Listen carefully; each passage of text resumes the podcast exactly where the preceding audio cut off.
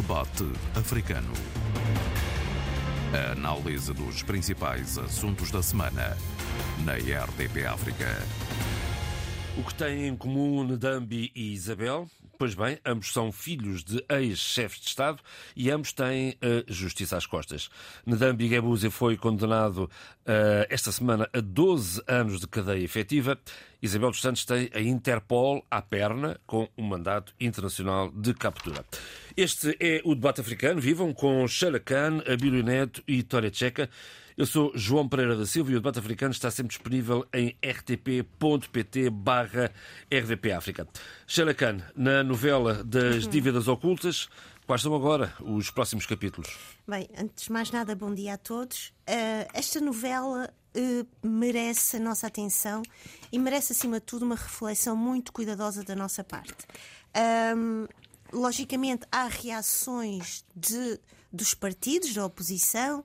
O MDM e a Renamo dizem esta justiça é, é, fraca para os fortes, porque eles acham que isto foi tudo uma espécie de um folclore político e, portanto, o julgamento em si e as penas hum, sentenciadas não foram cabais ou, ou não foram suficientemente rigorosas que castigassem uh, uh, as, o, o, os réus, os arguídos. Contudo, eu acho que era importante dizer o seguinte: eu gostei muito de ouvir o juiz Ifigênio Batista, porque ele alerta para o seguinte: há efetivamente lacunas, omissões uh, e, uma, e uma, uma supressão de agravantes no novo, no novo Código Penal. O que faz com que os réus, uh, António Carlos Rosário, Gregório de Leão, Ângela Leão, Armando uh, Nedami Guebuza, Teófilo Nhangumbel, Bruno Langas, Cipriano Motota, entre outros, os 11 arguídos, porque oito foram absolvidos, é preciso dizê-lo, não, não tenham efetivamente em cima deles as penas que ele mais gostaria e que ele acha que, que eram realmente a realidade para dar um, um, final ou um ponto final, em termos de sentença final da parte dele, a esta situação. E aqui era importante dizer que ele faz uh, efetivamente uma reflexão, uma reflexão que é de alguma forma frustração para ele e também pede uh, no final que haja efetivamente uma revisão da parte do legislador destas omissões e destas situações. E vou só dizer aqui o seguinte, uh, e que vou uh, até dizer, sinalizar em função daquilo que ele foi pontuando. Ele diz que em 1800 e 1886, no Código Penal de 1886, isto a acontecer, os réus seriam, teriam uma pena entre 12 a 16 anos. Em 1979, no Código Penal de 1979, isto a acontecer, teria, uh, seria uma pena de 20 a 24 anos. O Código Penal de 2014 já vem devolver e baixa este número para 12 a 16.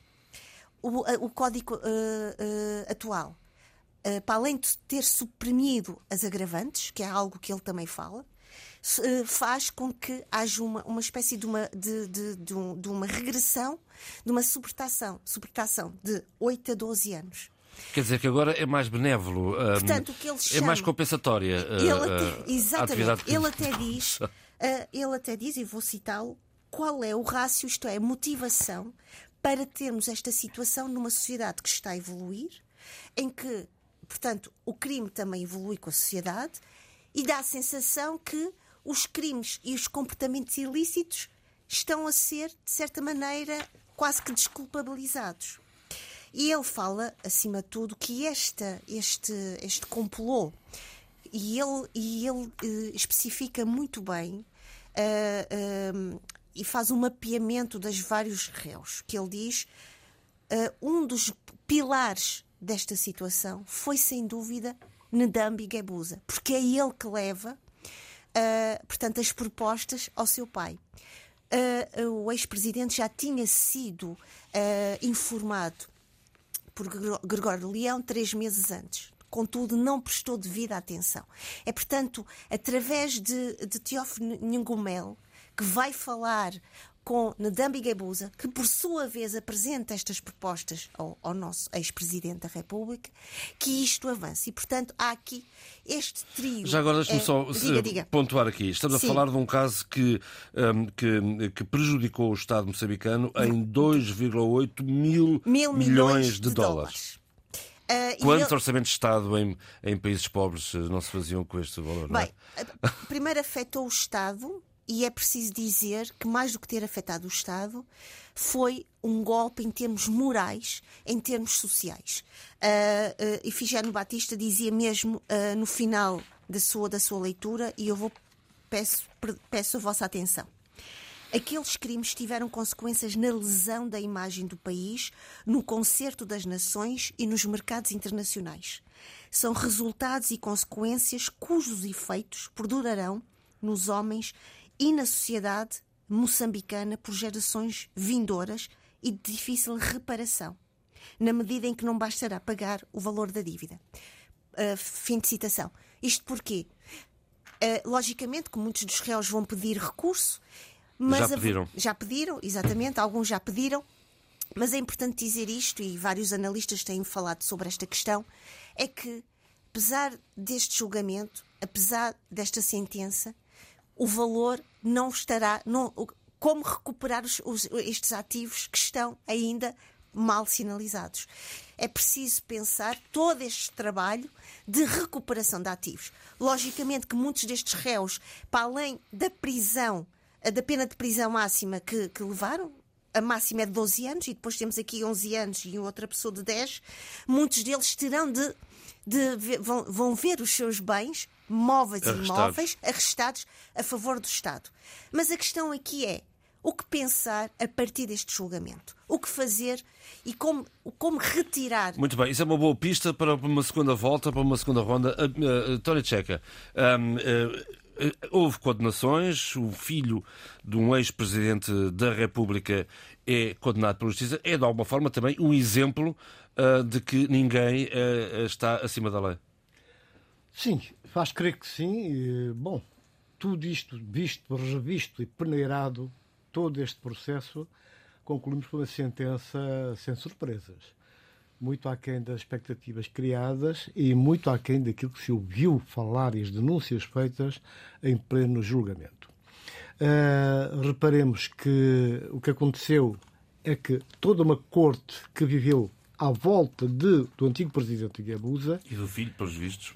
toda uma corte, e o filho faz parte dessa corte, eh, foi convocada, foi chamada, foi intimada, foi julgada, foi ouvida, e as explicações que foram dadas, independentemente de todo o sentido e direito de defesa que cada, um, cada cidadão tem, foram insuficientes.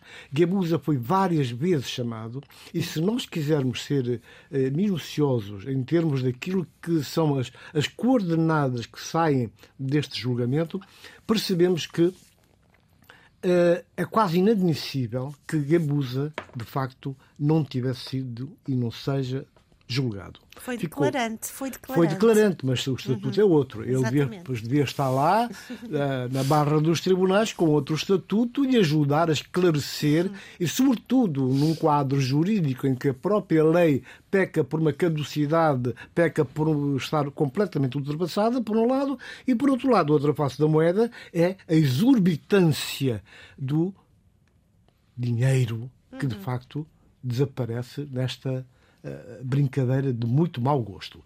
Eh, eu quero me parecer que o próprio presidente Nussi não escapa ileso. Ele é várias vezes falado.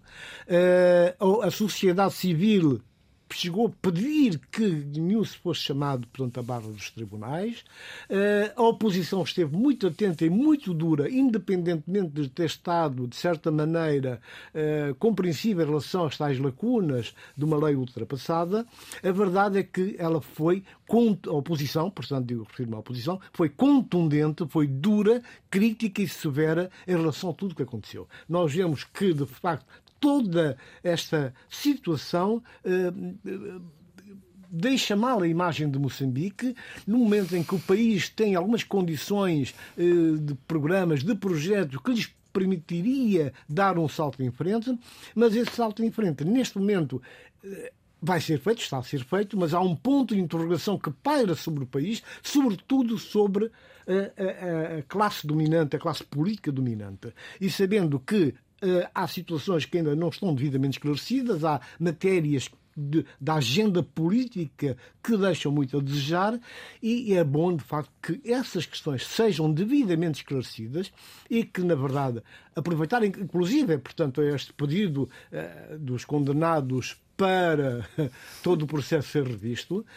que abra também uma brecha no sentido de outros atores serem chamados. Eu, eu, eu segui atentamente os depoimentos do Nhangumele, do Gregório, do hum. Carlos do Rosário, né? não só do Ndambi Gabusa, todos eles. Quer dizer, eh, quem quiser entender ler as entrelinhas vai perceber que realmente Gabusa não foi um sujeito passivo. Não se pode dizer, não, bom, ele falhou porque não assumiu devidamente a situação, o problema. Não, ele de facto é chamado e tudo gira à volta, de facto, dessa figura. É um período da história de Moçambique também que foi, que foi julgado de alguma forma. Exatamente, que está a ser julgado, a ser julgado não é. só pelos tribunais, mas pela própria sociedade é, civil. Pela opinião pública. Vejamos que...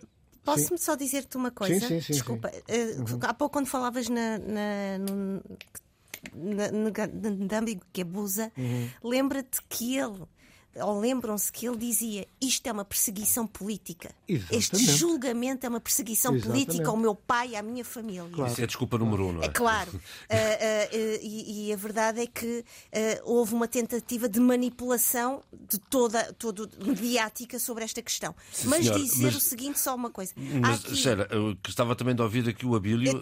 30 segundos, 30 faz favor, segundos. Diga, diga. Só também dizer que a posição das várias organizações não governamentais da sociedade civil foi essencial também para a pressão para este julgamento.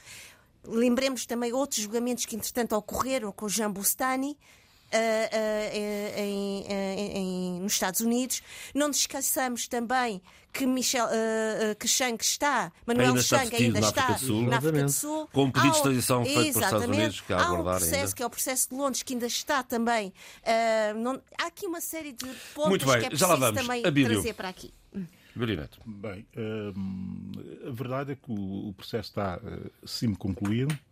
Agora vêm os recursos normais em, em, em, em, jurisdições com Estado de Direito uh, que pretende ser uh, efetivo e eu devo dizer que estou uh, bastante satisfeito, não propriamente com o resultado do, do, do, do julgamento, mas com o facto de ter existido um julgamento. Justamente. Uhum. E isso, para mim, era fundamental uh, que acontecesse, que ele uh, se desse uh, num contexto de Estado de Direito efetivo, num contexto de, de, em, em, em, que os tribunais mostrassem que têm força para ser um dos poderes desse Estado de Direito e que deixam efetivamente uma nota positiva e de esperança de futuro para Moçambique.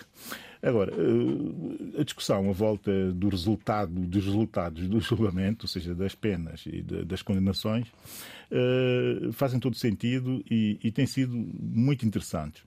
Mas é preciso que as pessoas eh, entendam duas ou três coisas, algumas delas já foram aqui afloradas pelos meus colegas, mas há outras coisas que têm que ser também entendidas. Esse, esse, esse julgamento é um julgamento de uma situação muito complexa que tem eh, ramificações políticas que nós já sabemos, mas que, do ponto de vista do negócio em si, eh, também insere uma série de, de complexidades que convém, eh, aqui resumidamente, eh, transmitir, é uma teia, transmitir, é uma teia complicada, transmitir aos nossos muito, ouvintes para muito. entender a questão. Neste isolamento em concreto, uh, o que estava em causa eram os 33 milhões uh, de, de, vantagens, de 50, comissões. 50 milhões. Sim, 33 milhões para o, o, o, o filho do, do, presidente, muito especificamente, que eh, distribuiria por outros, sendo que depois veio-se a solicitar mais, mais, quase mais 20 milhões para uh, facilitar ou para confirmar o facto de ter-se conseguido fazer um negócio. Essa é uma questão. E foi a questão que foi fundamentalmente julgada neste julgamento. E depois existia a questão da dívida em si, de 2,2 mil milhões de dólares, que já é uma outra questão, quer dizer, que é a questão principal, mas que tem como consequência essa outra questão, que é, eh, digamos que, eh, subsidiária à questão principal. E aqui há um elemento que é um elemento que seria fundamental para se poder extrair certidões para criar um outro caso que é que seria juntar uh, o Sr. Manuel Chang a essa causa. Agora compreende-se muito melhor a insistência da, da, da sociedade civil moçambicana e, de certa forma até da Procuradoria uhum. moçambicana, uh, no sentido de o trazer a declarar, a ser declarante nessa situação, porque só ela poderia fazer a ligação real e efetiva entre esses, esses comissionamentos, do peculato que foi julgado agora, e até, uh, enfim, da associação criminosa também foi julgado agora, e foi julgado e comprovado, e mais que provado, uh, do, do branqueamento de capitais também foi julgado agora. Isso tudo está provado e é, e é possível, uh, e foi possível condenar com base nas provas produzidas. A questão fundamental é fazer a ligação entre isto e, a, e, a, e o caso principal principal, que é o caso da contação das dívidas, que é a questão política, que aí sim Manuel Chang, se declarasse, não poderia nunca eh, conseguir servir ele só e por si de eh, tapadeira, se quisermos assim, ou de bode expiatório para quem estivesse ou quem estava acima dele politicamente. E, e, e, essa é que é a questão fundamental e que o juiz foi muito habilidoso em, em tentar eh, passar a ideia para a opinião pública, sabendo ele que a opinião pública dificilmente entenderia de como é que gente que eh, desviou eh, tais valores eh, pudesse, de certa forma, eh, conseguir eh, furtar-se apenas muito mais, muito mais severas. A verdade é que apenas, a pena não pode ser muito mais severa. Essa é a pena que consta do Código Penal moçambicano, enfim, eh, que foi alterado em 2019. Se tivesse sido com o Código atual, há um artigo muito interessante no Carta de Moçambique do juiz Carlos Mondlane em que ele explica explica bem a situação uhum. específica uh, da diferença entre o que aconteceria com um código e com o outro código e como seria muito mais severa, de facto, as penas se tivesse ido com um novo código para aquela situação, mas a verdade é que os factos ocorreram antes e o início do processo é anterior, naturalmente, a esse, a esse novo código, não se podia aplicar, como é óbvio e é evidente. Há que fazer pedagogia no sentido de explicar estes detalhes, ou tentar transmitir também estes detalhes as pessoas e o público em geral. E essa, essa obrigação e essa responsabilidade também cabe às organizações da sociedade civil que muito batalharam para que se chegasse aqui. Não têm que se sentir nem envergonhadas, nem têm que se sentir, sobretudo, diminuídas no seu trabalho, porque se concluiu um processo que era fundamental que fosse concluído. E eles conseguiram pressionar no sentido de que ele de facto fosse concluído. Isso é uma vitória. Não se pode estar a discutir eh, com leveza e com leviandade também, e o ativismo dá-se dá muito a isso, não é? de que uh, as penas deveriam ter sido muito, muito mais severas e tal. Não é possível ser mais severa porque a moldura penal era aquela e o juiz foi até ao extremo da, da moldura penal. Sendo assim, uh, eu, eu, eu, tenho seguido muito uh, o debate muito interessante entre moçambicanos na, na, na, nas redes sociais e devo sobre esse caso e devo dizer que espanta-me e preocupa-me que algumas pessoas com alguma lucidez, sobretudo ativistas e até alguns intelectuais, que clamem como uma espécie de porta-voz ou de megafone de, de, de, sentimento, de estado de alma de, das populações eh, e que, eh, de certa forma, também façam, fazem coro para que eh, se entenda esse, esse julgamento como um julgamento não totalmente conseguido. Isso é mau. Porquê? Porque, primeiro. Põe em causa a própria justiça. Põe em causa a própria justiça, exatamente, João. Segundo, debilita de forma hum, violenta o Estado de Direito, que é algo que está acima da justiça enquanto prática e, e, de aplicabilidade. E terceiro, uh, dá, uh, digamos que, margem para que algo que é um sucesso se transforme num meio sucesso. E o que é que acontece quando falamos de meio sucesso em, em casos, em momentos de excepcionalidade? Acontece que quem pratica esse tipo de, ou quem tem a oportunidade de praticar esse tipo de, de, de, de crimes, uh, entende que existe alguma, digamos que, uh, alguma benevolência. benevolência e que pode dividir até a opinião pública uh, em momentos deste género. E isso, isso é, é, é, é mau para Moçambique, é mau para a África, porque esse caso é suficientemente mediático para ter impacto exposição e impacto em todo um continente e, e, e, é bom que se continue a, a, a, manter a ideia e a crença no Estado de Direito. Uh, João Pereira, Sim, posso... Sara, pode, pode, o uh, António também pode, e depois passamos, podemos passar a seguir. Dialogar Sara, faz favor. Uh, refletir aquilo com as palavras. Gostava de saber do... daqui para a frente como é, que vai, como é que vão ser as coisas, era para mais que eu queria ir. Mas deixe-me só dizer, uh, tenho aqui três apontamentos que eu queria falar entre nós. A primeira coisa é que uh, eu não fui para as redes sociais. Entre nós com o nosso público. Entre nós com o nosso público, claro, mas o nós aqui é coletivo e plural, Claro, logicamente. claro, claro, Uh, dizer o seguinte, eu acho, eu não vou nas, para as redes sociais porque eu acho que às vezes as redes sociais são grupos fechados e muitas vezes uh, corre-se o risco de não haver contraditório. Uh, e, e isto não é uma crítica para ti, Abilo, é uma crítica de quem também pensa e trabalha sobre estas questões. Acho que houve um, um trabalho muito uh, cuidadoso e minucioso uh, ao nível, por exemplo, da STV, uh, de Canal de Moçambique, em trazer advogados que explicaram com imenso cuidado, muita transparência e muita minúcia toda esta situação. Uh, O problema uh, das limitações com os, co- com- os vários códigos penais, porque é que este código penal atual é uma limitação e o próprio juiz uh, teceu considerações sobre Eu isso, eu eu uh, que eu achei interessantíssimo. Uh, eu acho também o seguinte: neste momento, Moçambique está a viver um, um- um momento terrível. As pessoas estão preocupadíssimas com o dia a dia. E o dia a dia é a greve dos médicos, é a situação em que as pessoas. É, é, é um momento uh, uh, importante porque é férias, está É a calor. tabela salarial única imposta, hum, eventualmente imposta pelo governo, Pronto. E então, sugerida pelo governo. Eu acho que eh, o- a realidade moçambicana não, se, não, se, não é só, ou talvez nos esteja a dizer que este julgamento não é a realidade moçambicana.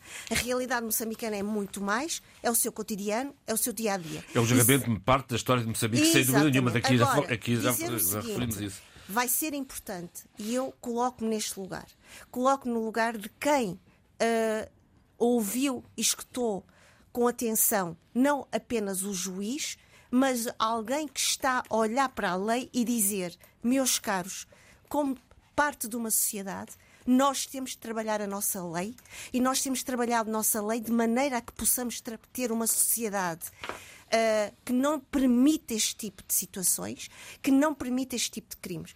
Porque uma das questões aqui que ele colocou foi a situação muito desconfortável relativamente à, à questão do peculato. Ângela Leão, uh, Bruno Langa e, e, e Nedambi Guebuza não, se- não eram funcionários públicos. Ele conseguiu trazê-los para esta pena máxima em coautoria com Gregório Leão, de- da qual Ângela Leão é esposa, uh, e, e- e- António, António Carlos de Rosário. E, portanto, era também importante olhar de uma, de uma, de uma perspectiva sociológica, diria, e muito, ah, e muito ah, e de uma perspectiva de uma reparação moral, o trabalho e a coragem do próprio juiz dizer eu estou desconfortável com a lei que eu tenho de estar a aplicar neste momento. Porque o meu Código Penal de 2019 não acompanha o comportamento de uma sociedade. E nós, para vivermos de uma forma ordeira, nós temos que criar leis que, que nos obriguem a viver também dessa forma ordeira. Com certeza. Agora, é- bom que nós eh, também tenhamos cuidado quando abordamos alguns aspectos daquilo que faz, do que faz parte da constelação sociopolítica de qualquer país. Neste caso concreto, eh, o que a sociedade civil, mas muito em concretamente, em destaque o Centro de Integridade Pública. Pública de Moçambique, na pessoa de- do Borges Nha- Nhamiri, Nhamiri. eh, é eh, pôr em evidência as fragilidades do quadro jurídico, das leis existentes. Se eles tivessem posto em causa a interpretação da lei, a lei aplicada pelo juiz, aí estaríamos todos, portanto, a apontar o dedo à, à sociedade civil e até às redes sociais. Neste caso. Agora, neste caso concreto, o que se coloca, o que se colocou e que se vai colocar cada vez mais é exatamente a necessidade de, de uma revisão profunda do quadro jurídico legal. Naturalmente. Tem que haver todo um, todo um bem, toda uma discussão, primeiramente, com a sociedade civil. Não pode ser um assunto só dos políticos. A sociedade civil tem e deve ser chamada. E, a partir daí, criar então um- uma nova imagem criarem, criar conteúdos que sirvam de base para que no futuro, e há casos que estão pendentes, ainda há bocado falou-se de, de, um deles, que devia estar, podia muito bem ter sido agora julgado juntamente com, com a dívida oculta, porque eu vejo aí muitas ramificações, mais do que ramificações, pontes. Pontos que unem toda esta agressão à economia moçambicana, toda uma forma violenta de uh, sufocar aquilo que os moçambicanos querem e, portanto, aquilo que a própria mãe natureza deu à sociedade moçambicana. Por isso, é importante ter isso em conta, é de veras importante rever um conjunto de situações para que no futuro, sobretudo agora com a exploração, a venda do gás, tudo isso, os apetites vão ficar muito mais aguçados e não sabemos ainda como é que vai ser o futuro político de Moçambique com o tão falado terceiro mandato do seu presidente. Há uma coisa que fica certa em Moçambique, pelo menos já até à data, ninguém está acima da lei. Outra pessoa que está a contas com a justiça é outra igualmente filha de um ex-presidente, Isabel dos Santos. Brioneto, um, eh, Isabel dos Santos, em recentes entrevistas, reiterou as suas ambições políticas. Ambições políticas que têm pernas para andar ou são só uma cortina de fumo uh, face aos vários uh, questões jurídicas em que ela está implicada? Eu, em 2018, aqui neste programa, uh, sem ser oráculo e sem pretender ser, naturalmente. por impossibilidade e por falta de, por falta de jeito, por, falta de, por evidente falta de jeito, é e competências, jogo, competências disse aqui, eu anunciava aqui, eu previa de certa forma, que a Isabel eh, dos Santos iria uh, fazer um caminho para uh, se tornar, enfim, digamos que uma personalidade política relevante em Angola. E que, desta forma, ou esse seu desejo a partir daquela altura, que eh, seria por duas ou três vias possíveis. Uma, pela criação um movimento alicerçado nela, a partir de uma série de, de, de, de, digamos que de propostas vagas inicialmente para as concretizar com esse movimento. Tinha, tinha, tinha figura.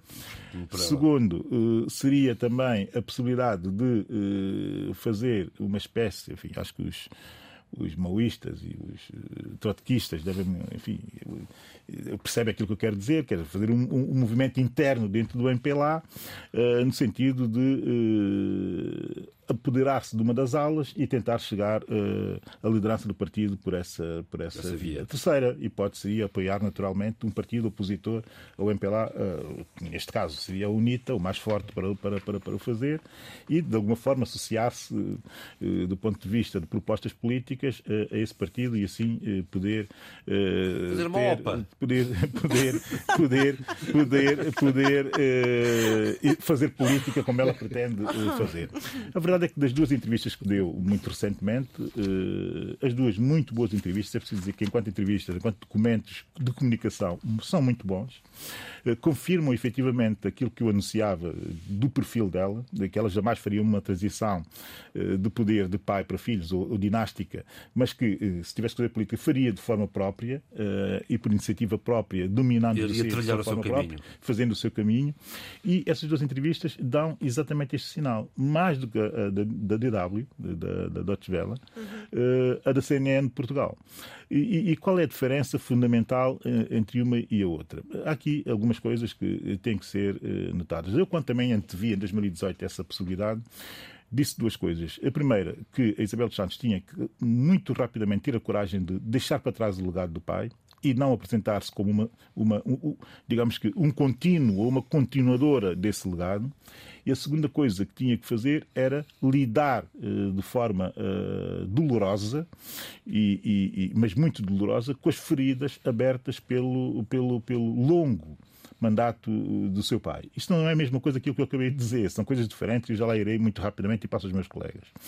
Ou seja, Isabel Santos já, já, já, já uh, tenta, do meu ponto de vista, essa primeira tentativa não correu tão bem. Eh, não correu tão bem eh, porque não meteu ainda o dedo na ferida. Eu, eu admitiria que, do ponto de vista comunicacional, que o fizesse já. Mas agora uh, faz uma coisa que é muito complexa e complicada, indo aquilo que foi o ponto crítico da, da, da entrevista da CNN Portugal, que é não reconhecer de forma clara e objetiva as feridas abertas pelo mandato do, do seu pai, mas dizendo de forma vaga que não tinha noção de, do Estado, do Estado de Direito, da Justiça em Angola, como se ela não tivesse vivido aqueles momentos e, aquilo, e, aquela, e aquela situação em Angola. Aliás, ela presenciou, foi conivente, admitiu que assim fosse e nunca levantou a voz para dizer seja o que for. E agora, tentar, de forma mais ou menos vaga, abordar essa situação no seu primeiro testamento político, parece-me eh, que a enfraquece eh, no início. Ela devia ter sido muito mais ousada uh, aqui. E ler o artigo do Rafael Marques, uh, no Mac Angola, exatamente onde ele desmonta essa parte emocional que faltava, que era a parte que ia criar a ligação emocional e que ia fazer também o corte com esse passado traumático que o seu pai deixou em, em, muitos, em muitos angolanos, cria já um problema de não conseguir, não ir conseguir ampliar muito mais a sua base eh, de apoio. Ela devia já criar a ruptura, eh, estabelecer, eh, de certa forma, bases éticas para o seu mandato político e não começar já a enfraquecer a argumentação, não compreendendo de forma clara o traumatismo criado. Mas há uma coisa que eu gostaria de tentar perceber e que vocês tentassem ajudar neste, neste, neste raciocínio, que é o seguinte: como é que é possível ter ambições políticas com justiça à perna? Exatamente. Quando tem vontade de detenção de Interpol. Deixa-me só dar uma nota e eu passo tá já e já não volto a falar sobre esse assunto. Se alguém quer perceber como é que isso é possível, é olhar para o caso do Lula da Silva. Ah, bom. Mas, não, não, não, não, deixa-me dizer o seguinte. Todo um passado seguinte. político Lula claro, da Silva, claro, claro, claro, claro, claro, claro, claro, claro. Não, mas a verdade é que existem questões, a verdade é que existiram e existem questões uh, na justiça por resolver. A Isabel dos Santos não está, e eu disse isso em 2018, muito preocupada com aquilo que vai acontecer na Justiça agora. Está naturalmente preocupada pela sua liberdade e pela possibilidade Caramba, de... tem mandato de captura internacional. Mas a, questão, mas a questão, e já iremos ao, ao mandato de, de captura, mas a questão para ela e também para os seus adversários políticos, e é preciso também compreender o momento da situação, é eh, não deixar ou não levar a questão até muito próximo de, de, de, da próxima data das eleições em Angola. É que se deixa levar até muito próximo, é que se deixa levar até muito próximo, cria um tipo de comoção e ela até pode-se dar esse tipo de comoção e, desta forma, uh, vitimizar-se e poder capitalizar com a vitimização se for próximo das eleições. Portanto, tem que ser feito agora. E para ela também é fundamental que seja feito agora. Se ela consegue, eh, de alguma forma, combater estes mandatos, aliás, eu fui ver o site da Interpol, ir ver nos, nos, nos alert notice e ainda não está lá o nome dela, nem sequer existe lá nenhum, mandato nenhum ainda no site da Interpol. Não? Ela continua a dizer que não está, não é? Não, não está, não. Eu fui ver ainda não hoje está, às três está, da manhã. Eu ia dizer isso, não está. Eu fui hoje às três da manhã ver o site da Interpol, está, é só meter os nomes, o país e tal. Então, e se ela, sair, se ela sair do Dubai, não é, não é detida? Não sei se será detida, não. Agora, o alert de notice da Interpol não tem, lá, não tem lá nada específico relativamente a Isabel uh, dos Santos ainda mas já sabe que a Procuradoria-Geral de Angola eh, já fez as demarches no já sentido de ser os assim. mecanismos Já sabemos que estão assinados os mecanismos. O que não sabemos, porque não existe. Bom, a própria é Interpol já, Interpol já veio dizer que recebeu uh, da Procuradoria-Geral da República de Angola esse pedido. Interpol em Luanda. a delegação em Luanda. E que o iria efetuar. Pois, iria efetuar. Uh, o processo não é sido automático. Bem, mas a questão aqui não é a Interpol nem sequer ela ter um processo, porque ela tem processos, não é? Ouvir a entrevista da CNN deixa muitas dúvidas para os angolanos relativamente aos processos. E é bom, bom que a Procuradoria... Vamos circular, Mas, vamos circular o debate. Eu gostaria de... Eu, queria, eu gostaria... Olha, vai, vai ser o Tony primeiro, desculpe lá. É, Sheila, desculpa. Estou aqui, estou aqui mais a mão de semear. Fazemos o pim-pam-pum, cada bala mata um. Esta, esta, esta, esta leitura... E chamamos o Janelo. Esta, esta leitura do, do Abílio uh, provocou em mim um sentimento que eu vou ter que comungar com, com vocês e com o nosso auditório. É que, bom, se a Isabel dos Santos, por ser filha do Zé Eduardo dos Santos, não pode, não deve rejeitar as acusações que são feitas contra ela, ou que nessa condição de filha não pode sair em campo para afirmar as suas pretensões cidadã, Bom, então quem é que pode? Porque por, com esta bitola, com, esta, com estes elementos de análise que cheiram a condenação prévia, então este poder que continua, onde é que estava? Com quem estava? Veio de onde? Uhum. Portanto, Por amor de Deus. Portanto, a situação é, é de veras complexa. E para nós não sermos, portanto, parciais na análise, nós temos que pensar bem, repensar e tentar equacionar os elementos em causa. Eu penso que a Isabel dos Santos, independentemente de ser filha de quem é, independentemente da sua atividade empresarial, independentemente de tudo o que fez ou não fez, mas pendem sobre ela suspeitas e acusações que ela vai ter que ir ao tribunal, como qualquer cidadã Exato. também. Agora, isso não tolhe, não impede de forma nenhuma, à luz daquilo que são os direitos de qualquer cidadão, de se apresentar por, para junto do público, uh, do povo uh, angolano, como candidata, portanto, à liderança do país. Ela pode fazê-lo. Agora, é preciso ter em conta um outro aspecto: o perfil da pessoa em causa. Uhum. Mesmo nas questões negociais e na forma, performance, como Isabel dos Santos agiu enquanto empresária, temos que reconhecer que estamos perante uma pessoa com uma cabeça muito bem arrumada, muito bem organizada, competente, com uma argumentação competente, calibradíssima. Competente e que permite exatamente, reparem que nas entrevistas que ela dá, que nós tivemos acesso, ela está com uma tranquilidade, um sossego, um domínio da narrativa de tal maneira que, que lhe permitiu, inclusive, portanto, quer dizer, estar ali quase como que uma pessoa que não tem nada a ver com o assunto diretamente e que está à vontade. O que, ela, neste momento, nem sequer, se repararmos bem, não, não vai à questão do, do, daquilo que o pai fez ou não fez. Exatamente. Não vai. Mas se for necessário, vai lá. E quando lá for, ah, preparem-se, porque ela vai meter tudo no mesmo saco e, e vai haver socos, pontapés no saco. Porque Isabel dos Santos é normalmente uma pessoa serena, uma pessoa tranquila, com bom domínio da palavra, mas tem os seus projetos. E não, não se brinca uma pessoa que, de facto, usa a, a, a, a capacidade cerebral e tem um domínio exatamente enorme da comunicação para dizer que dá, com dá cá esta palha, ou com ou não a, a intervenção da, da, da, polícia, da, polícia, Internacional, toda ela, que se vai acomodar ou se vai acovardar.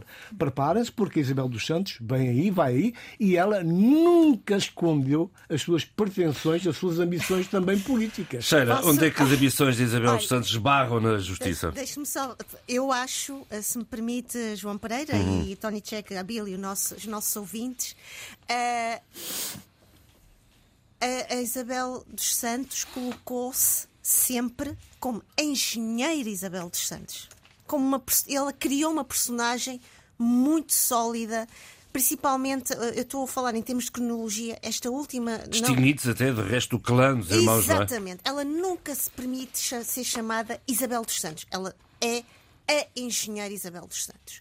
Isto é a primeira coisa. É uma mulher altamente consciente uh, da sua, uh, da, de todo o seu processo, do seu passado pessoal, histórico, através do seu pai, através do, do, do MPLA.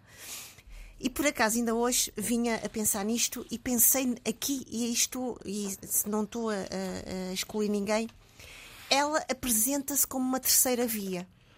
Porquê? Ela, a um determinado momento, de, de, não desta última entrevista da CNN, mas da, da, da anterior, ela faz uma coisa interessantíssima. Primeiro, ela uh, uh, dá um reconhecimento histórico, quer ao MPLA, quer à UNITA, mas destaca-se desse, desse, quer da UNITA, quer do MPLA. Isto é a primeira coisa. A segunda coisa, ela faz algo que, que eu achei uh, primeiro surreal, ridículo, que é apercebe-se, e há pouco a Bíblia falou essa questão, de que é preciso resolver com urgência a questão dos direitos humanos em Angola, porque só agora é que ela se apercebeu. Que ela desconhecia. A partir dela, do caso dela, meu Deus, que cegueira, que é preciso tratar, sobre, tratar esta questão dos direitos humanos, que é uma questão e uma, uma, um problema enormíssimo na sociedade uh, angolana.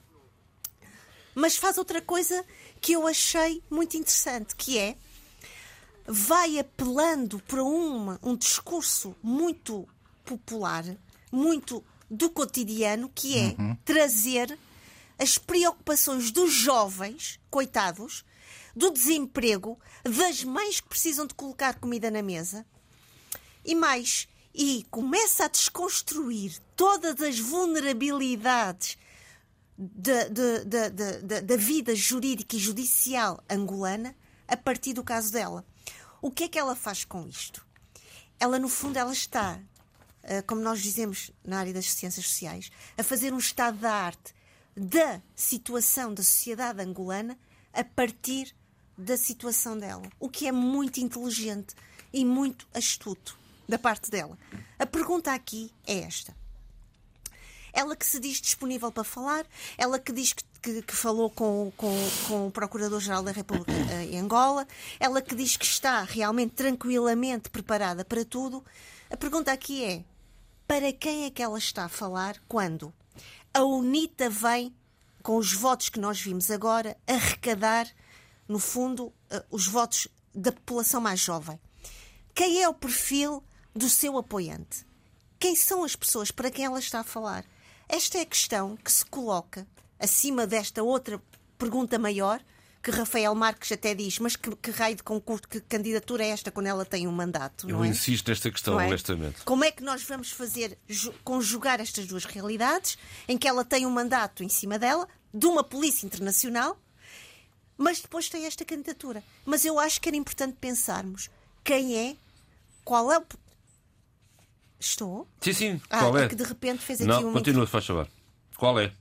o perfil Sim, o perfil. perfil do- dos apoiantes e quem são as pessoas para quem ela está a falar quando a própria, uma- a um determinado momento a, a- a jornalista diz pois, mas a UNITA veio de certa maneira contemplar e satisfazer o voto desta população mais eh, eh, eh, eh, mais eh, eh, Receptiva à desconfortável e insatisfeita. E, portanto, era importante nós também, entre nós, pensarmos realmente para quem é que ela está a falar e quem são as pessoas que realmente vão ac- acompanhá-la em todo este processo, neste processo que é um processo de marketing político. Ok, Isto é- Sheila, é tudo evidente. certo, mas só uma observação. Eh, o facto de um cidadão, de uma pessoa ter um mandato, não significa que a pessoa esteja condenada. Portanto, nada impede, à luz da lei, à luz daquilo que é a legalidade democrática, as liberdades, que, direitos conferidos portanto, ao, ao cidadão comum, ela pode fazer isso, pode apresentar a sua candidatura. Se for condenada, tudo bem, é outra- eh, muda de figurino. Agora, é preciso ver que o discurso que a Isabel dos Santos tem vindo a utilizar aproxima-se muito mais da UNITA do que do MPLA. É preciso ler bem o que ela diz, as propostas que faz e o que ela rejeita. Porque há uma Isabel dos Santos empresária, com o comportamento que nós sabemos, com os êxitos e desaires que nós sabemos, mas há uma Isabel dos Santos que se está a revelar agora. Portanto, vamos dar tempo ao tempo a ver o que vem aí. Portanto, tudo pode vir a acontecer. E ainda faltam uns anitos para as eleições e muita tinta, muita água vai correr ali nessa correnteza. É muito interessante eh, o que a Sheila disse e, e- e- e- o que Tony também, eh, enfim, de certa forma tentou eh, deslindar. Porque a Isabel dos Santos tem um público e ela falou especificamente para o seu público. Ela divide o seu discurso já em, dois, em, em duas peças. Uma peça que é eminentemente popular, populista, para o povo, Populista também. e que tem que ver eh, naturalmente com as dificuldades da- da- da- eh, atuais, eh, por via da, galopante inflação, por via de uma série de dificuldades que as populações vivem, do urbanismo descontrolado e, e etc, etc, etc. Que ela menciona eh, nessas, duas, nessas duas entrevistas. Depois existe uma segunda peça, eh, que é já eh, uma peça ideológica falar muito sobre o empresariado, sobre a economia livre, sobre uma, uma digamos que, nomenclatura, eh, uma nomenclatura de gestores ou de gestão eh, que vê eh, Angola e o mundo numa outra perspectiva. E, de facto, enquanto ela esteve no poder, poder económico, e ela recalca muito a questão do poder económico nas duas entrevistas. Enquanto ela esteve com o poder económico, ela fez verdadeiramente uma escola de criadores de gestores, de gestores médios, intermédios e etc., na classe urbana uh, angolana. Sim, mas, as contas da Sonangol parece que não batem todas exatamente não, mas as contas da Sonangol, certo enquanto ela lá esteve. Não, mas as contas da Sonangol, uh, inclusive já discutimos aqui e eu já tive a oportunidade, de, porque li os relatórios. Uh, li também as propostas que ela fez estratégicas para a Sonangol, li, falámos e refletimos sobre isso aqui, li os relatórios posteriores e compreendi aquilo que ela compreendeu hoje, que é que grande parte daquilo que foi produzido durante o pouco tempo que ela esteve na Sonangol é o que está a dar continuidade à estratégia atual da Sonangol e do setor petrolífero em Angola. É verdade. Portanto, dizer o seguinte, que é para as pessoas compreenderem. Ela, o, o exército dela é um exército ou poderá ser o exército dela, será um exército naturalmente urbano, de pessoas que trabalharam nas grandes empresas que ela criou e que ainda olham para ela como o, digamos que, o gestor de topo que nos, permitiu, que nos permitiu fazer a ascensão da escada social. Não se menospreze esses milhares de pessoas que chegaram ao topo, de certa forma, ou então, ou então até as classes médias angolanas, uh, por via de trabalharem para as centenas de empresas que ela tinha e que desenvolveu em, em, em Angola, sobretudo as empresas mais de ponta.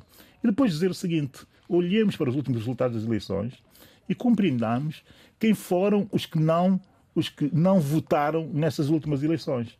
Foram quase 700 e tal mil pessoas, 700 e tal mil votantes. É preciso compreender o perfil dessas pessoas. É evidente que nós não temos estudos uh, de opinião para compreender quem são, mas é fácil intuir quem são e a Isabel dos Santos intui muito bem quem são essas pessoas. Está certo, Abílio. Não, não temos elementos, não há estudos feitos sobre este, este assunto em concreto, mas há uma coisa que nós podemos saber, é olhar para esse grupo, os grupos novos, dos novos empresários, da nova geração, com quem a Isabel dos Santos, não Isabel dos Santos freelancer, não, porque ela apresentou sempre com blindada com uma ou outra empresa, e Isabel dos Santos cria condições e chama essa novo, esse sangue novo para trabalhar por e para Angola. Portanto, é, essa camada toda está com Isabel dos Santos. Quando chegar à altura, vamos ver isso. Portanto, isto não é líquido, não é fácil que Isabel dos Santos vá ser esmagada por suspeitas de má gestão ou até de desvios de bens, etc. etc. Bom, de maneira que tenhamos calma e vamos esperar que as coisas aconteçam para podermos ter uma opinião definitiva. Vamos, uh, Abílio, eu, eu, eu, aproveito para, um, em dois minutos, perguntar-te, 15 dias depois, relativamente ao teu país, eh, qual é o, o panorama? O panorama, do meu ponto de vista, mantém-se uh, fundamentalmente o mesmo. Uh, e o mesmo na minha perspectiva, uh, que tem todo interesse em compreender uh, para onde evoluirá as investigações a este caso. Portanto, já sabemos que existem as investigações judiciais eh, em curso, eh, com a assessoria, e muito bem, eh, da Polícia Judiciária e de técnicos forenses, eh, investigadores forenses portugueses. Parece já existirem alguns relatórios, eh, sobretudo relatórios eh, que têm que ver com as mortes. Parece que já existem relatórios preliminares produzidos eh, já se pode chegar a algumas conclusões eh, a esse nível. Eh, o segundo ponto, o facto das Nações Unidas ter respondido, segundo a entrevista do Primeiro-Ministro, esse é outro ponto relevante, a CNN Portugal, a própria Nações Unidas, a Comissão dos Direitos Humanos, ter respondido a um pedido do próprio governo, no sentido de enviar uma delegação que já estaria também a São Tomé a avaliar as situações. Portanto, do lado do poder existe essa preocupação em investigar investigar, investigar, uh, o máximo possível. Do lado do poder, o que eu ainda não ouvi e tenho que ouvir, e os também têm que ouvir para se sentirem tranquilos, é tentar perceber se existe disponibilidade do Primeiro-Ministro Patrício Trovada para declarar uh, em qualquer uma das duas situações, na judicial ou então até na, digamos que, investigação uh, da situação de, de, direitos humanos, que será feito pelo, pelo grupo de especialistas das Nações Unidas que estão no país. Do meu ponto de vista, para matar a situação, politicamente, naturalmente, eh, e só, e não criminal judicialmente, o Patrício de Boada devia, desde já, disponibilizar-se e, e, dar um passo em frente nesse, nesse sentido. Segundo, Uh, o Estado uh, da oposição nesta altura. Uh, o Estado da oposição é um Estado, e eu lamento dizer, dizê-lo, que deveria ser responsável, assumindo responsabilidades passadas, mas também propondo novas responsabilidades e novas dinâmicas de interação entre as instituições e de reforço institucional, o que eu vejo é uma oposição demasiado, demasiado ativista, o que também faz todo sentido numa situação deste género, mas com poucas lideranças eh, reais e efetivas. Ou seja, não está a conseguir eh, transmitir isso, isso é uma bela discussão, porque Jorge Bom Jesus, primeiro-ministro derrotado e líder do MLCP derrotado, não pôs o lugar à disposição, não assumiu, eh, não assumiu a derrota interna, digamos assim. O seu projeto não passou, mas mantém-se à frente do partido. Quer dizer, há aqui uma... É uma discussão para termos com graça muitas questões, Há muitas questões de legitimidade. E agora não temos muito tempo. Temos que fechar... Só para fechar Sim, se faz favor. De legitimidade que só, falta, só para dizer o seguinte: a, a, a cidadania que santomense está forte. Era o meu terceiro ponto. Está ativa, continua, portanto, presente e já fez, há uma carta, um abaixo-assinado que está a circular no país, em Santo Tomé, e fora, que está também na diáspora toda, pelo mundo fora, e, e quem anima essa carta, os protagonistas, nem são políticos, os políticos militantes ativos, mas gente ligada, portanto, a outras áreas de atividade, uma boa presença de académicos. Eu continuo a achar que o Primeiro-Ministro devia se reservar um bocadinho mais. Ele continua a ser muito ativo, muito protagonista demais e continua com o discurso. Há um processo em curso, há uma investigação, inclusive com pares uh, estrangeiros a, a colaborarem, a coadjugarem. Não faz sentido que ele continue a afirmar concretamente, de forma ruidosa, que foi uma tentativa de golpe de Estado. Ele devia reservar-se, deixar que a investigação prossiga e que sejam os investigadores a apresentar o relatório final. E depois, então, a ele ali poderia fazer o seu discurso final de estadista. Neste caso, não me parece bem. Acho que ele está, de facto, bastante ativo demais. E gostaria também de dizer que Uh, neste caso, a oposição, que o João falou há um bocado, a oposição é evidente, perdeu as eleições, uh, numa primeira fase ficou um bocado titubeante, apanhou um choque, mas depois deixou avançar o processo. E desapareceu porque ele foi missão para o estrangeiro, mas também não obstaculizou. Esta é que é a verdade e não há nada que nos indique que a oposição, sobretudo a MLSTP, tivesse tido algum papel no que aconteceu no tal quartel, que ainda hoje não sabe quem fez o quê, como foi feito. O Muito que bem, sabe nós... é que foi condenável a todos os títulos. Sugestões de fim de semana, Uh, Seixeira, por favor. de compa- de fim de semana. Uh, vou começar pela Isabela Figueiredo.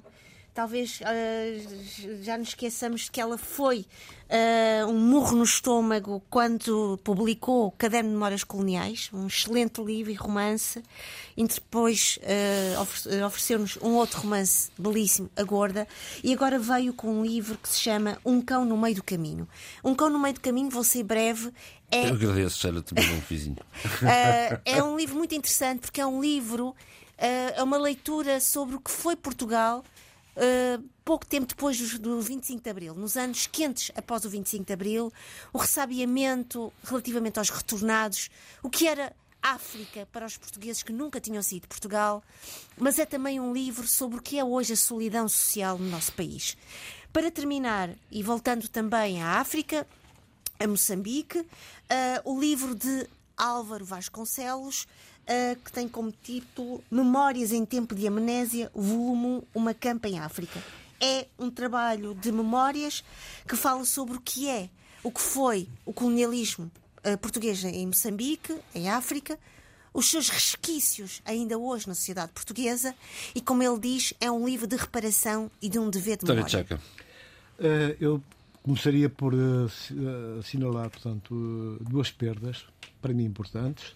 Uma é do Dr. Fernando Pádua, um homem, um médico que, deu, que lutou muito pa- pelas doenças de coração, contra o tabagismo, por aí fora, o uso excessivo do sal e que deu sempre a cara. E também queria sinalizar aqui a morte da jornalista Gil Jolai, que foi uma pessoa que esteve muito próxima das coberturas eh, jornalísticas, no caso de Timor-Leste, na fase, sua fase mais difícil, que assistiu inclusive ao assassinato de cinco colegas e que a partir daí escreveu todo um conjunto de reportagens que depois acabaram, desembocaram num livro que deu um filme e que, na verdade, hoje, portanto, rendemos a homenagem essa, essas duas figuras.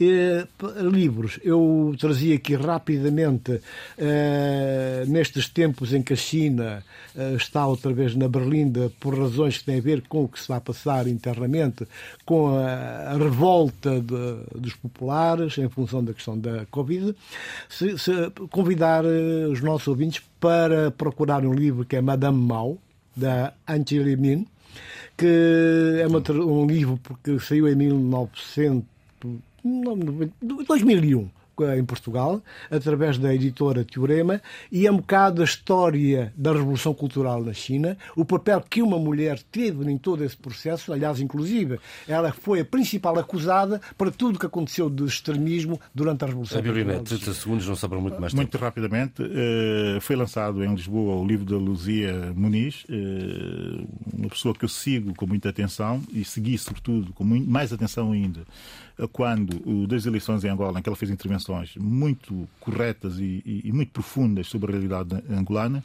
O livro tem um título interessantíssimo, eu não tenho, vou pedir que é para ler: Silenciocracia, uh, Jornabófias e outras excelente, mazelas. Excelente, é uma, é, uma, é uma pessoa de referência para o pensamento negro uh, em Lisboa e na lusofonia e vou comprar o livro e vou ler com toda a atenção. Eu chamo desde já para atenção terminar. para estas... Ah, rápido, rápido. Para rápido. terminar, como hoje é o dia uh, da luta contra a corrupção no mundo, trouxe o livro do Gabriel Zuckman, uh, A Riqueza Oculta das Nações e Inquérito sobre os Paraísos Fiscais. Como sabem, eu sou um defensor de paraísos fiscais, se quiserem chamá-los assim, mas também sou um crítico relativamente aos paraísos fiscais. Uh, lendo esse livro, compreendo porque, é, porque, porque é que eu os defendo e porque é que eu não os defendo e os critico também. Não? É? Eu quis só fechar dizendo que a Lúcia Muniz foi entrevistada aqui na RDP África, podemos ouvir na próxima semana. Assim se fez o debate africano com o apoio técnico de João Carrasco, o apoio à de Paulo Seixas Nunes. Fique bem.